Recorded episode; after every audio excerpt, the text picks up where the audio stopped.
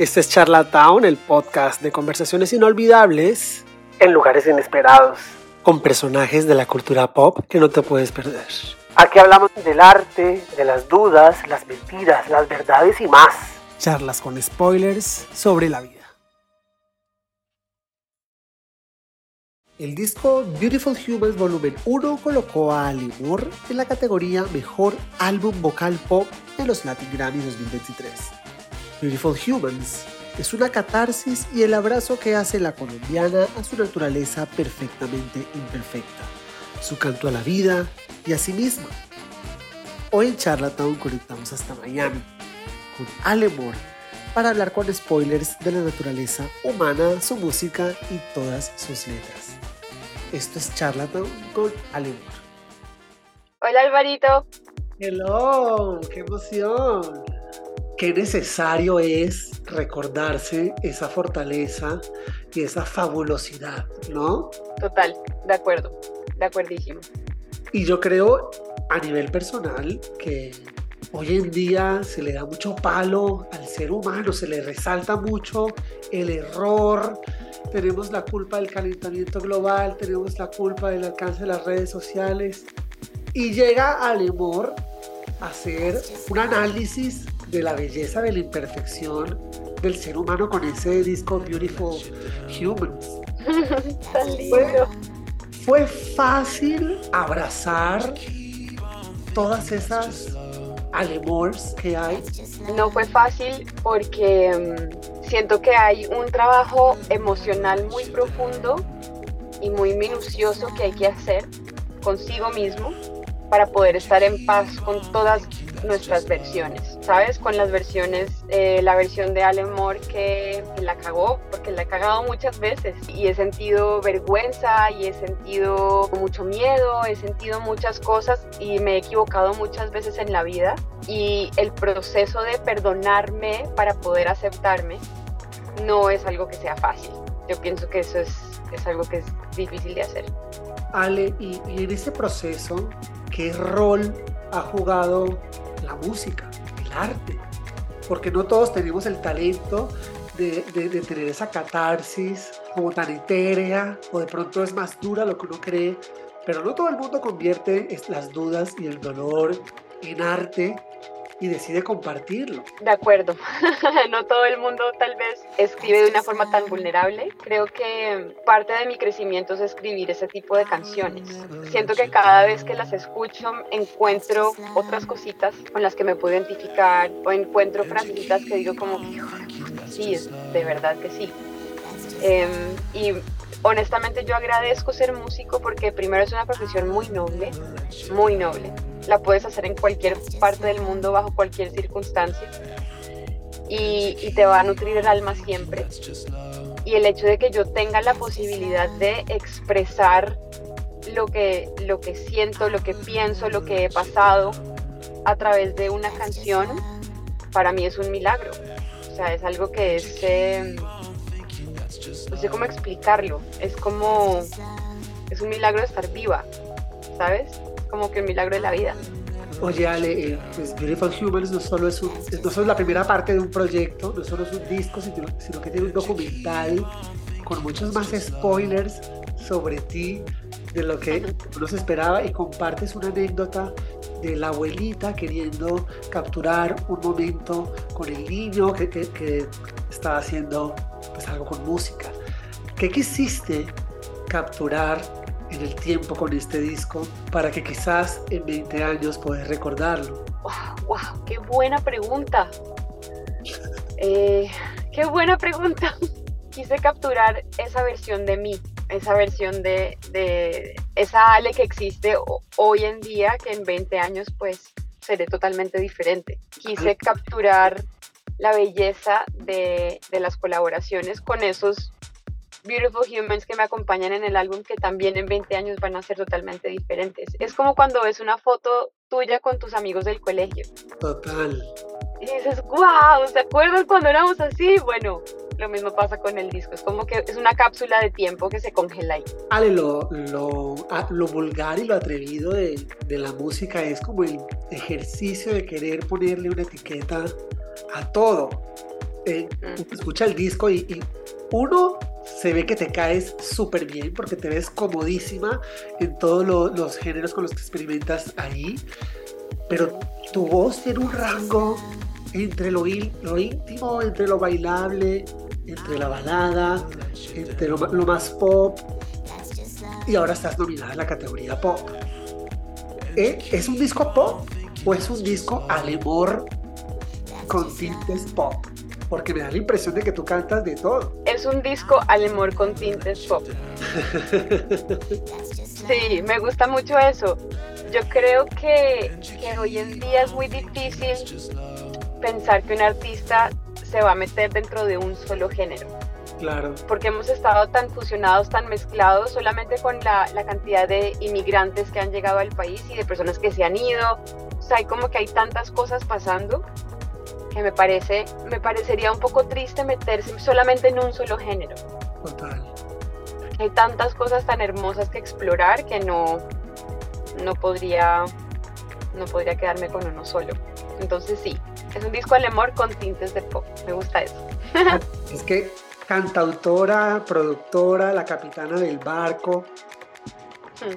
Y, uno, y uno te conoce, y uno te ve, y uno siente como el, orgullo de, de, haber ya compartido el proyecto, pero es inevitable preguntarte, cuando uno está a la cabecera, cuando uno es uno mismo, cuando uno es independiente, uno se vuelve terco o, o uno igual se vuelve quizás más abierto a escuchar las sugerencias de los demás? Pues Alvarito, yo he aprendido a abrir mi mente porque me he dado cuenta que así yo tenga una idea muy clara, tal vez el camino que tengo en mente para llegar a esa idea no sea el más práctico o no sea el más conveniente, digamos. Y también he aprendido a rodearme de personas que me lo van a decir ¿sabes? Que si estoy cometiendo un error me van a decir, mm, yo no haría esto, yo haría esto, en vez de rodearme de personas que me dicen, ay, eres fantástica, todo es divino, eres perfecta. No, qué pereza. No, gracias. Yo necesito gente a mi lado que me haga crecer y el crecimiento viene con conversaciones incómodas y total. Entonces he aprendido a confiar en las personas que tienen, pues, que, tienen su mejor interés en mí. Em, he aprendido a delegar, que es muy difícil. Muy difícil.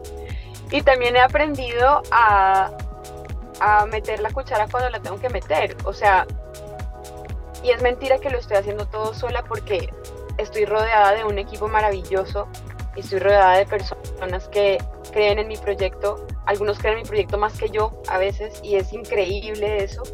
Eh, mi esposo es uno de ellos, él es el motor de toda esta, de toda esta movida independiente y son personas que, que me hacen ver cuando la estoy cagando. Gracias a Dios, ¿no? Totalmente. Y son personas que me dicen, mm, esto no es una buena idea.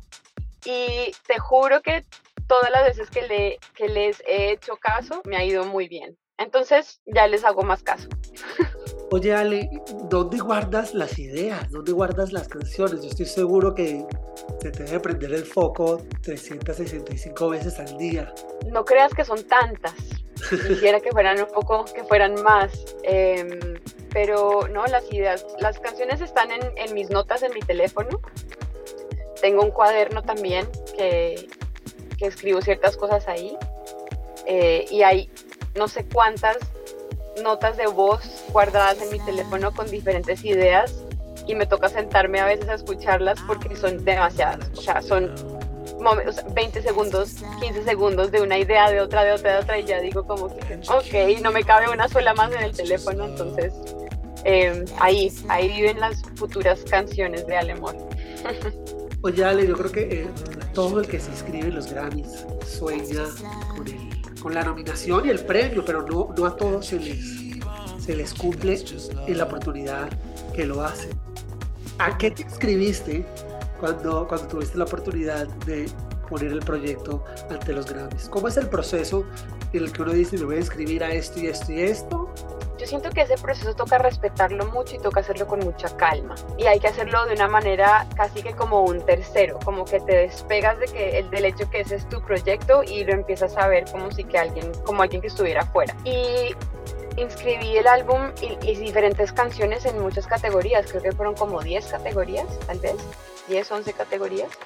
Hay categorías obviamente que yo no puedo tocar porque son categorías exclusivas para los ingenieros de la industria, para los productores de la industria, entonces ellos tendrían que inscribir el álbum en esas categorías. Pero las categorías generales sí las podría inscribir yo. Y wow, metimos canciones en mejor canción pop, en mejor canción tropical, en mejor canción alternativa, en que pude darme el lujo de eso porque el disco tiene muchas, muchos colores, ¿no? Em, y luego metimos el disco en, en, mejor álbum pop vocal y te confieso que no me imaginaba que esa iba a ser la nominación. ¿Por qué? No sé, yo dije como, ok, eh, pues porque vi a mis colegas y vi lo que estaban sacando y vi los discos que estaban sacando y dije, wow, o sea, va a estar bueno este año. Y está, está increíble.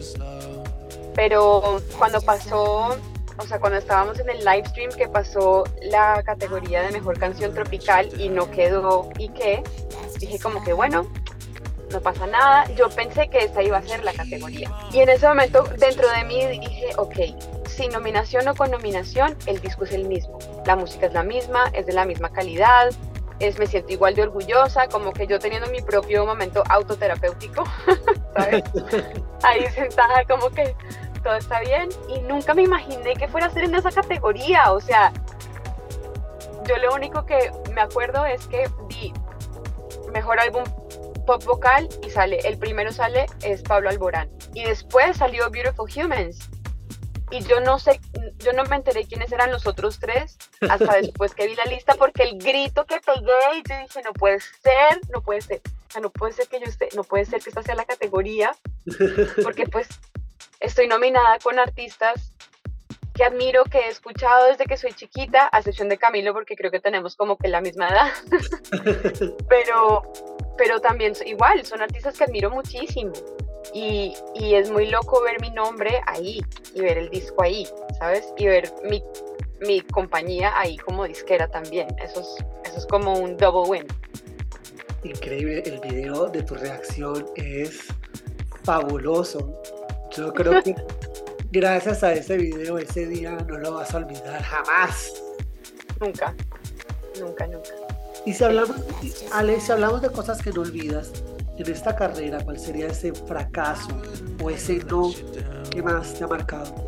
En algún momento, para el primer disco, mmm, me senté a hablar con un, grupo de, de, dos personas que iban a invertir en el proyecto. Y esas personas eh, dijeron que querían analizar otras posibilidades. Tuvimos una reunión con ellos, con el, con el productor y, decidieron que, que, ese no iba a ser el productor, que ellos pensaban que el, sonido podía ser diferente y, decidieron que no, que no, o sea, que tendría que buscar otras posibilidades. Entonces dije ok y empecé a llamar a otros productores, a investigar otros, otros eh, presupuestos, otras cosas, otras propuestas que tenían, pero ninguna me gustaba. ¿sabes? Como que escuchaba la música que habían grabado otros artistas y no me gustaba el approach que le habían hecho a la, a la música. Entonces me acuerdo que estaba sentada y estaba como que revisando y haciendo los números y preguntando y no sé qué, y estaba muy frustrada. Y, y Wismer, mi esposo, me dijo, si tuvieras la plata en este momento, ¿con quién producirías el disco? Y le dije, con Juan Carlos. Me dijo, bueno, entonces vamos a conseguir la plata de otra forma, tranquila.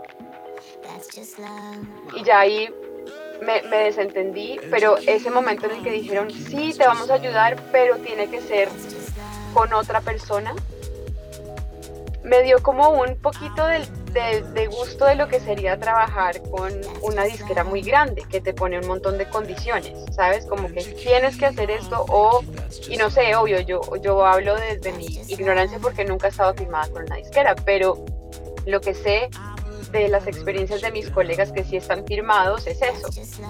Y yo no quiero que nadie me diga lo que puedo hacer. O sea, yo quiero hacer lo que se me dé la gana. Entonces, para eso tocaba conseguir eh, el dinero por otro lado y, tenemos unos, unos amigos que son unos angelitos em, que, nos, que nos invirtieron en el primer disco que fue el primero que quedó nominado hace dos años. Wow. Ale, es inevitable tras uno leer, leer atentamente tus letras o escuchar tu música, que tú eres una mujer muy fuerte. reconoces que eres una mujer fuerte, que eres una mujer capaz de producir un disco lleno de duetos y colaboraciones, que tuvo la oportunidad de estar nominado a, a 10 Grammys. ¿Reconoces en ti esa fortaleza? Sí, tengo muy claro quién soy y lo que puedo lograr. La evidencia es, pues, todos los días me levanto y hago lo que quiero hacer, no lo que tengo que hacer. La mejor inversión es uno mismo. Cuando apuestas, cuando apuestas por ti, pues no, vas a perder. Exactamente. ¿Crees que el ser independiente ha sido vital para, para esa fortaleza tuya? Totalmente. Además te da la posibilidad de aprender a hacer un montón de cosas que no tendrías que aprender si, si tuvieras toda una maquinaria.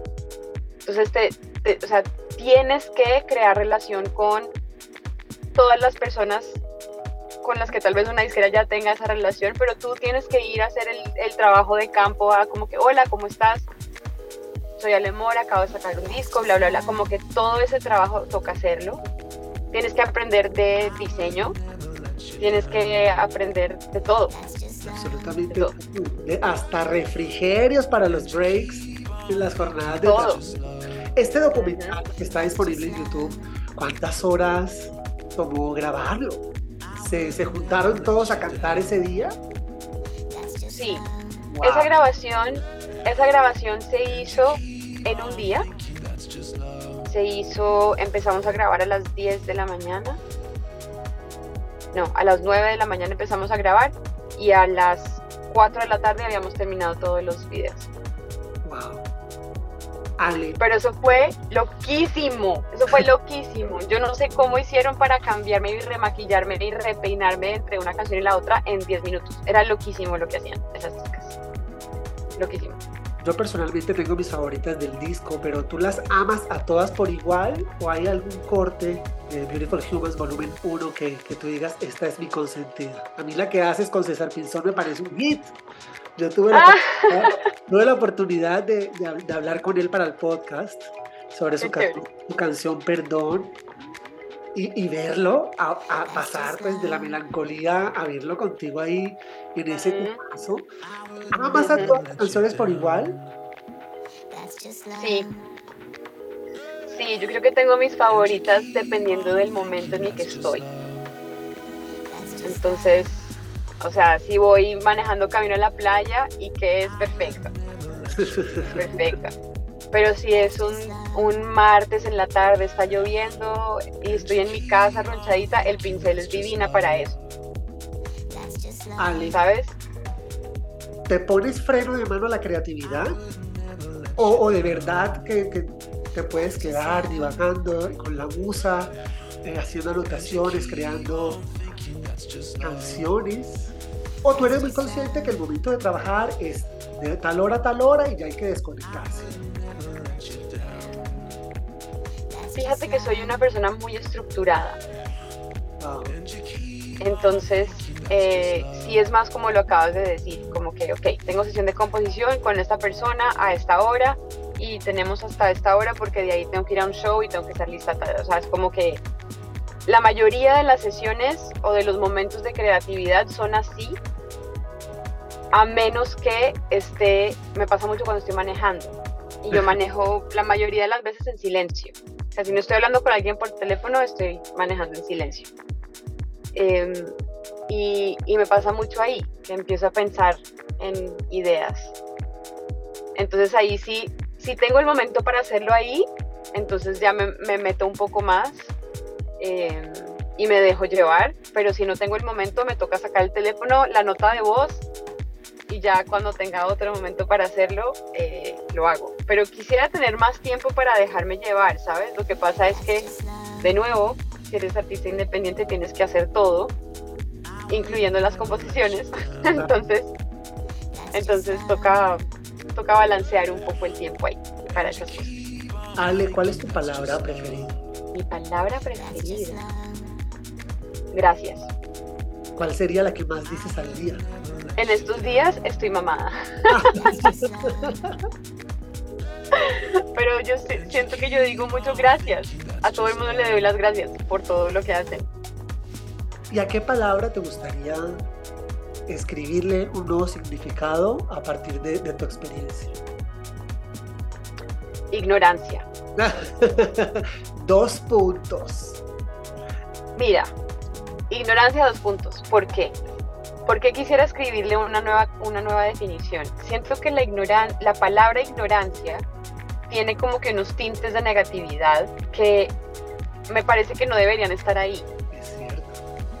Porque al final lo que es la ignorancia es falta de información. Y cuando hay falta de información implica que hay una oportunidad de aprender algo nuevo. Y eso es muy bonito. Es verdad.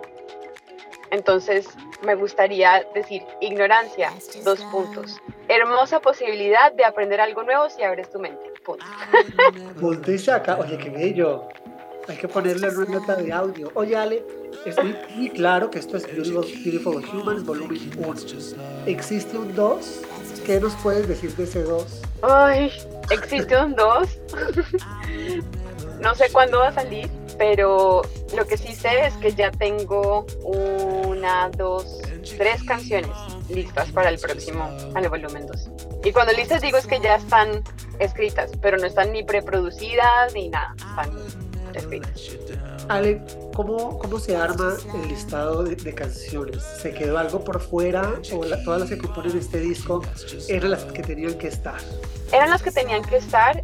Eh, yo hice dos colaboraciones más que no quedaron y no por no tanto por mí sino porque las mostré a mi productor y mi productor es una de esas personas de las que me rodeo que me dice no esto no va. Em, y me encantó que fuera así de honesto conmigo y que me, di, y me, me llamó y me dijo acabo de escucharlas por cuarta vez en conjunto con todas las otras y son los eslabones débiles de la cadena y yo no quiero poner fillers, o sea, no quiero ponerle relleno al disco, yo quiero que el disco sea, cada canción sea sólida y pueda existir dentro de su espacio de riqueza. Y le dije, ok, estoy de acuerdo. Incluso iba a ser un disco de siete canciones, pero yo le dije, yo quiero que sean ocho, dame un chance, eso fue un viernes. Le dame chance hasta el lunes a ver qué puedo, qué puedo componer y llamé a Nicole Horvath y llamé a Tato Marenco y les dije, pueden reunirse en mi casa mañana, por favor, necesito, es que, dale. Y fuimos y ese día nació Ike. Wow. Y llegué el lunes así como, hola, tengo esto. sí. Ale, las canciones tienen ortografía. ¿Qué tan rigurosa eres a la hora de, escribir? Mm, creo que mi conciencia de la ortografía ha bajado desde que la tecnología me pone las tildes por mí. Pero sí trato de, de, estar consciente, aunque sé que la palabra rayado debería ser escrita con doble L en vez de con Y, pero no sé, me gustó que se, que se escuchara como rayado y creo que la Y te permite el rayado. ¿Vale? ¿Qué es lo que más te divierte de tu profesión? Cantar en vivo, tocar en vivo con... Yo tengo el lujo de tener una banda que es increíble, cada miembro es, es un músico excepcional y cuando tocamos en vivo es no sé cómo explicarlo, yo quisiera poder, yo quisiera crear unos lentes que la audiencia se pudiera poner para que vieran la cantidad de energía que se está intercambiando entre un miembro y el otro de la banda cuando estamos todos en el escenario. Porque se siente, o sea, y no tiene que ser un concierto de música original. Ayer, ayer, ¿hoy qué es? Lunes, sí. Ayer domingo estaba cantando en Faena, en el Hotel Faena estaba cantando de, o sea, chamba, trabajo. Era un, estaba cantando en, un, en el brunch, estaban todos, una cantidad de gente bellísima, sentados, eh, comiendo, desayunando, almorzando en su brunch, y yo estaba tocando con, con mis amigos, porque son mis amigos. Entonces estaba Wasmo en el cajón y otro mío que se llama Angelot en el teclado. No sabes cuánto gozamos porque hace mucho tiempo que no tocábamos en ese formato y que no tocábamos juntos. Entonces fue como, bueno, toquemos esta. Y como, no importa cómo salga, pruébala a ver qué pasa. Y como que cuando, claro, cuando tienes cierto nivel de preparación, puedes hacer esas cosas. Que dices, vamos a ver qué sale. Es como que, mira, aquí empieza la, así empieza la canción y chao, nos vemos al final. Em, y, y, eso me, me, me divierte tanto, me hace sentir tan viva el estar ahí, el estar creando música en el momento con, con, dos personas que también están creando al mismo tiempo y pasan cosas mágicas. Y esa es mi parte favorita.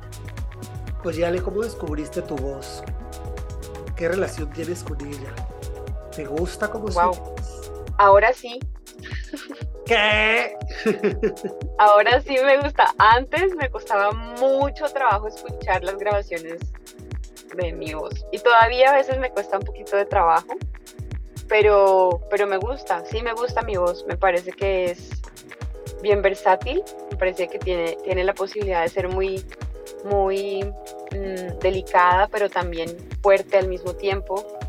Em, y me gusta, me gusta mucho el color de mi voz también.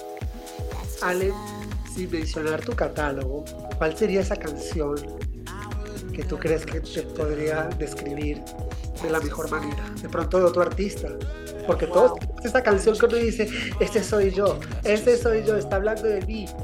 Wow, tú tienes muy buenas preguntas. Qué maravilla de conversación. A ver, no tengo ni idea, estoy pensando. ¿O qué género? Un género que tú sientas que representa esa energía que tienes tú, que tú te sientas cómoda, que esa sea como tu, tu piscina para navegar el RB. Total. Es un género muy tú. Mira, lo más lindo de haber, de haber llegado a este país chiquita, porque llegué a los 12 años, fue que mi, mi adolescencia tuvo unos colores musicales maravillosos. O sea, yo me acuerdo estar en el colegio, 14 años, 13 años, así, bailando así con los brazos estirados con el niño que me gustaba. Y lo que estaba sonando en la fiesta del colegio era um, Casey and Jojo, la canción que dice Oh my life, I pay for someone like you. ¿Te acuerdas de esa canción?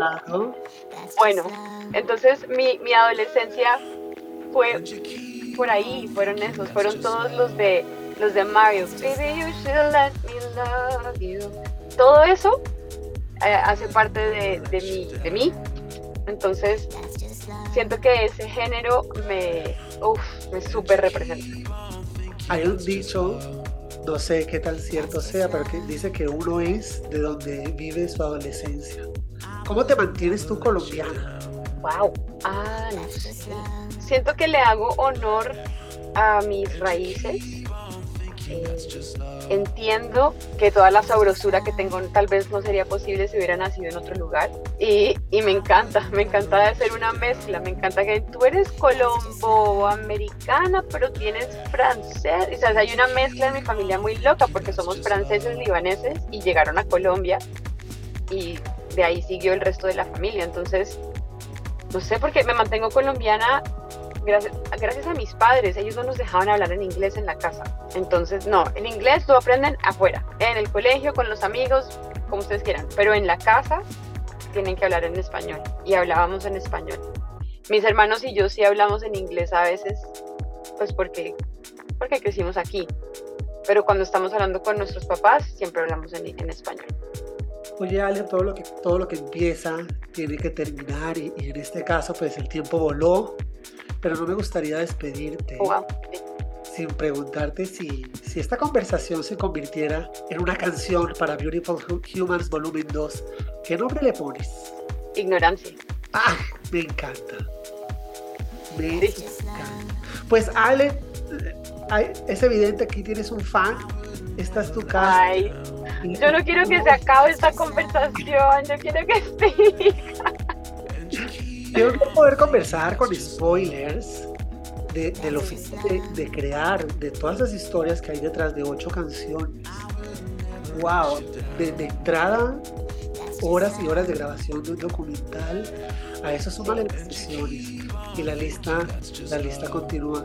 Qué chévere y qué envidia que en unos años tú puedas tener un disco con toda esa memorabilia. Uno, uno, a duras penas espera que su Instagram dure un año más para uno acordarse y tú tienes pues en tu corazón abierto en plataformas digitales para que todos tengamos tu compañía. Muchísimas gracias por estar aquí en Charlatown. Gracias, gracias a ti por, por una conversación maravillosa. De verdad que es otro milagro de la vida, este tipo de conversaciones. Sí. Y me dejaste pensando, ahora tengo que escribir una canción que se llama Ignorancia. Ay, pues sí, mira, uno nunca sabe. Una, una tarea más para la, lista, para la lista del artista, como si no tuviéramos suficiente hoy en día con tanta aplicación. Pero qué rico, qué rico es crear, ¿no, vale? es terapéutico que las ideas no se le mueran a uno en la cabeza, y por lo menos queden tachadas en una hoja de papel. Muchísimas gracias, Ale, y aquí está tu casa cuando quieras. Gracias, muchas gracias. Así llegamos al final de este episodio.